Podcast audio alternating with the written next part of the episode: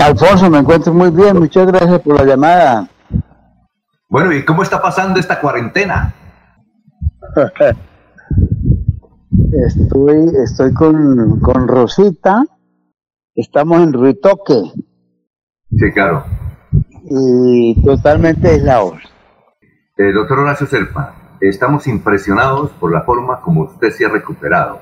Lo, vemos, eh, lo vimos en esa revista eh, Semana a través del video que usted envió en excelentes condiciones. ¿Cómo fue esa recuperación? ¿A qué se debe que usted esté tan bien en estos momentos? Hombre, primero a un personaje poderoso que se llama Dios. Yo me le pegué a Jesús. Y lo mismo que mi familia. Eso es muy importante. En segundo término, el personal médico, la familia. Rosita ha sido una persona indispensable, preocupadísima, atenta, y cuarto, que he sido disciplinado y que he cumplido a cabalidad todo lo que me han dicho. Entonces me, ha ido bien, porque realmente lo que me dio a mí fue una cosa muy, muy grave. Y en este momento estoy enfermo, pero estoy bien, parece una contradicción. Estoy enfermo porque tengo el cáncer en, el páncreas, tengo en el hígado, pero estoy muy bien porque puedo hablar, caminar, no tengo dolores, vivo la vida, estoy contento. Entonces, es un milagro. Vamos a ver si, si, se mantiene esta situación como yo la espero. Yo tengo mucha confianza tengo mucha alegría, tengo deseos de seguir viviendo y todo eso ayuda. Además de los amigos, las llamadas de los amigos, los mensajes de los amigos, todo eso influye mucho. Ahora, eh, doctor Horacio Serpa, eh, hablando del tema ya nacional y desde luego eh, felicitándolo por esa extraordinaria recuperación, ¿Cómo piensa que está actuando el doctor Duque, a quien usted conoce mucho y él lo admira a usted porque lo hemos entrevistado, además porque usted era muy amigo de Iván Duque Escobar, su padre? ¿Cómo eh, este muchacho cree está manejando la situación de este coronavirus en Colombia? Yo era amigo de Iván, el padre, un gran personaje, pero también tuve la oportunidad de ser amigo del actual señor presidente de la República desde que él era muchacho. Entonces, lo conozco bastante. Pues mire, a mi juicio lo está haciendo muy bien. Es que la situación es supremamente compleja. Es que esto nunca había ocurrido en, la vida. Es que nadie pensaba que un asunto de esto volviera a tener ocurrencia en, nuestra humanidad tan llena de adelantos, de científicos, Hoy la humanidad pende de un hilo. Si los colombianos y el resto de la humanidad tenemos juicio, tenemos disciplina, acatamos las normas de nuestras autoridades, salimos adelante.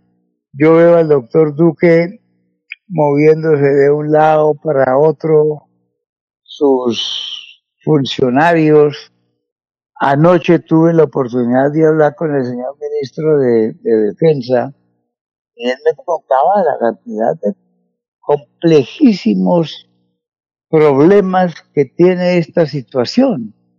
Entonces, todos debemos atender las orientaciones del gobierno y estar con el gobierno. No importa que sea de una política que sea de otra política, que sea blanco, que sea negro, es el jefe de todos los colombianos y tenemos que tenerle confianza. Doctor Serpa, es una experiencia de vida. Usted ha dicho que ha cumplido con todas las recomendaciones tanto de familia como de los médicos. ¿Pensó tener esta situación de aislamiento, no recibir siquiera a sus amigos o la familia ahí donde se encuentra? No, nunca en la vida. Nunca. A mí que me ha pasado de todo en la vida.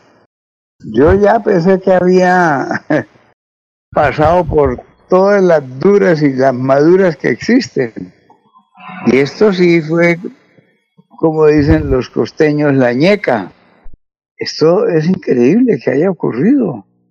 Estamos a punto de que la humanidad desaparezca. Esto es una cosa muy grave. Yo veo la televisión y veo gente en la calle y digo, ¿será que no entienden? ¿Será que no se les ha explicado bien?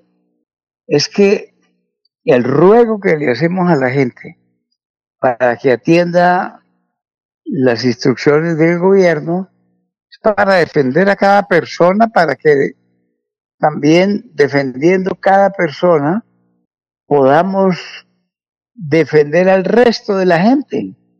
Porque si a Pedro no le da coronavirus, entonces no me lo puede pegar a mí, ni a Juan, ni al otro vecino, ni a Rodrigo, ni a Margarita. Y esto es una pandemia. Esto es una cosa que no tiene antecedentes. Esto ojalá que si pasamos bien a, a nadie eh, tenga que soportar en el futuro una situación de esta naturaleza. Pero es que, miremos esto, China, uno de los países más poderosos del mundo, tal vez el más poderoso y avanzado del mundo, ha tenido que pagar hasta ahora con 10.000 muertos. Esto es increíble. En Inglaterra, en Italia, lo que está pasando en los Estados Unidos. Entonces, si no aprendemos de eso, tenemos que mirar lo que está pasando a nuestro alrededor y cumplir eh, lo que nos dicen las autoridades. Doctor Horacio Serpa, escribe Alberto Landines eh, Ruiz, eh, es pensionado de Ecopetrol que reside en Trujillo en Trujillo, Perú. Él, él, quiere saber cuándo comienza usted a escribir nuevamente su columna en holapolitica.com, que él dice que siempre la leía cada ocho días en ese portal. ¿Que ¿Cuándo puede volver usted a escribir esa columna? Hombre, cómo me, alegra recibir un mensaje de esa naturaleza que nos llena de, de qué, de, entusiasmo. Pues miren, eh, lo he pensado varias veces, ahora que me siento bien, porque el año pasado, después de julio, francamente estuve bastante enfermo y no pensé que nunca volviera a, estar en estas líderes de, dialogar por el teléfono con unos periodistas tan afamados, tan importantes aquí de Santander. Eh, le contesto al amigo pronto, cuando salgamos de este lío, si salimos, que yo creo que sí salimos, pero debemos tener disciplina, entonces voy a volver a escribir mis columnas semanales. Julio Enrique Avellaneda, catedrático, es contralor de Santander, quiere saber qué libro está leyendo y qué nos recomienda leer en esta cuarentena. Hombre, mire, Ayer me llegó el libro de Jorge Gómez Pinilla, libro que escribió sobre, sobre el país y sobre la cosa de la muerte del doctor Álvaro Gómez. En fin, y entonces empecé a leerlo, empecé a leerlo anoche. Pero he estado leyendo cosas interesantes. Estaba leyendo un libro de Don Colbert que se llama Emociones que matan. Ese me lo, me lo prestó la esposa de un amigo para que lo leyera en, en esta época. Y a ustedes les va a dar risa lo que les voy a decir. También estoy leyendo un libro que se llama, por ejemplo, Horacio. Eh, es un libro simpático que me lo regalaron por el nombre. Y ahora con, con este espacio tan grande que tenemos para leer, pues le metí el diente. Y es muy, muy interesante sobre la vida de un personaje que inventaron que se llama Horacio. Yo dije, bueno, pues entonces miremoslo.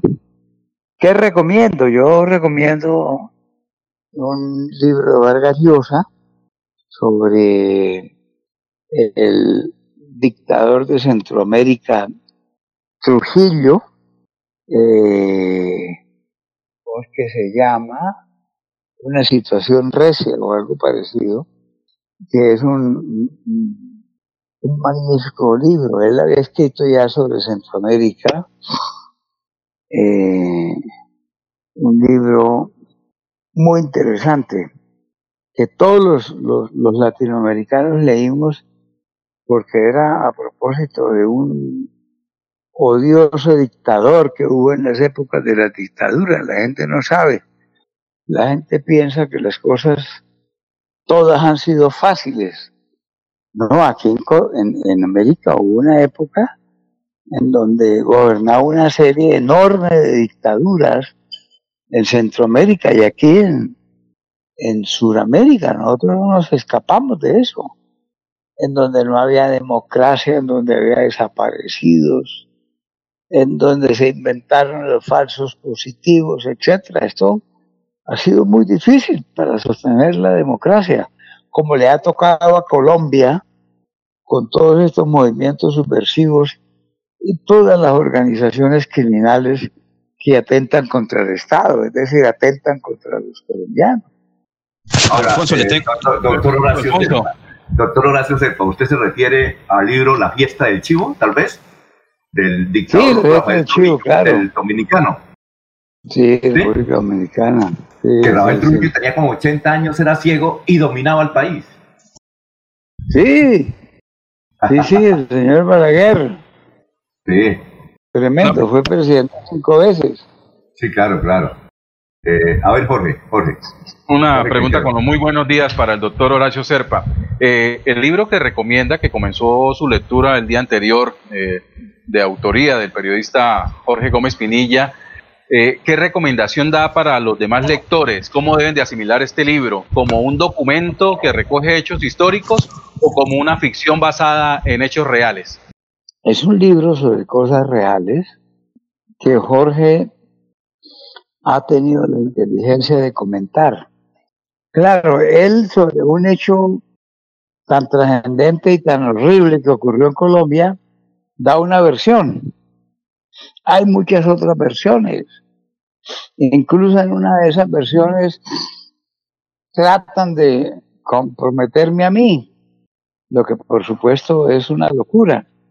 Pero me pareció interesante que se hubiera dedicado a escribir ese tema. Jorge es un periodista inteligente, avesado, y, bueno, no puedo opinar sobre esa producción porque apenas voy por ahí en la página 50. Doctor Horacio Serpa, muchas gracias por haber estado aquí en Radio Melodía, muy gentil estos minutos y sobre todo ese testimonio de fe de su extraordinaria recuperación. Muy amable, ¿no? Gracias. Déjeme decirle dos cosas. Primero, eh, hay que creer en Dios y en la ciencia médica y en el amor de la familia y de los amigos. Eso para el caso de los enfermos como yo. En segundo término, en relación con esta pandemia, cumplamos lo que dicen las autoridades no salgamos de la casa, hagamos ese sacrificio. Es que la vida es muy preciosa. Vénganse a la vida. Yo que he estado varias veces a punto de perderla, quiero la vida enormemente y quiero todo lo que nos da la vida. Entonces, hagamos caso, quedémonos en la casa. Muy amable, doctor Horacio, muy gentil por haber estado aquí en Radio Melodía, muy amable nuevamente. Alfonso, muy atento. Muchas gracias.